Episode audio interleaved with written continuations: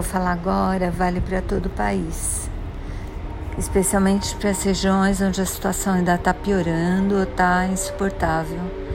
Insuportável no caso do Sul e piorando no caso de São Paulo, por exemplo. As variantes novas, elas pegam mais crianças, elas pegam mais jovens.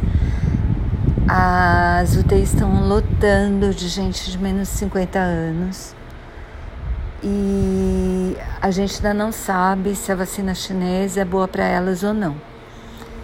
Então, é urgente esse pedido que os governadores estão fazendo para as pessoas ficarem em casa. E é urgente, é importante é um ato de amor pela gente mesmo, não precisa nem ser pelos outros. Tá bom? Então, por favor, espalhem isso, fiquem em casa pelo amor. Obrigada.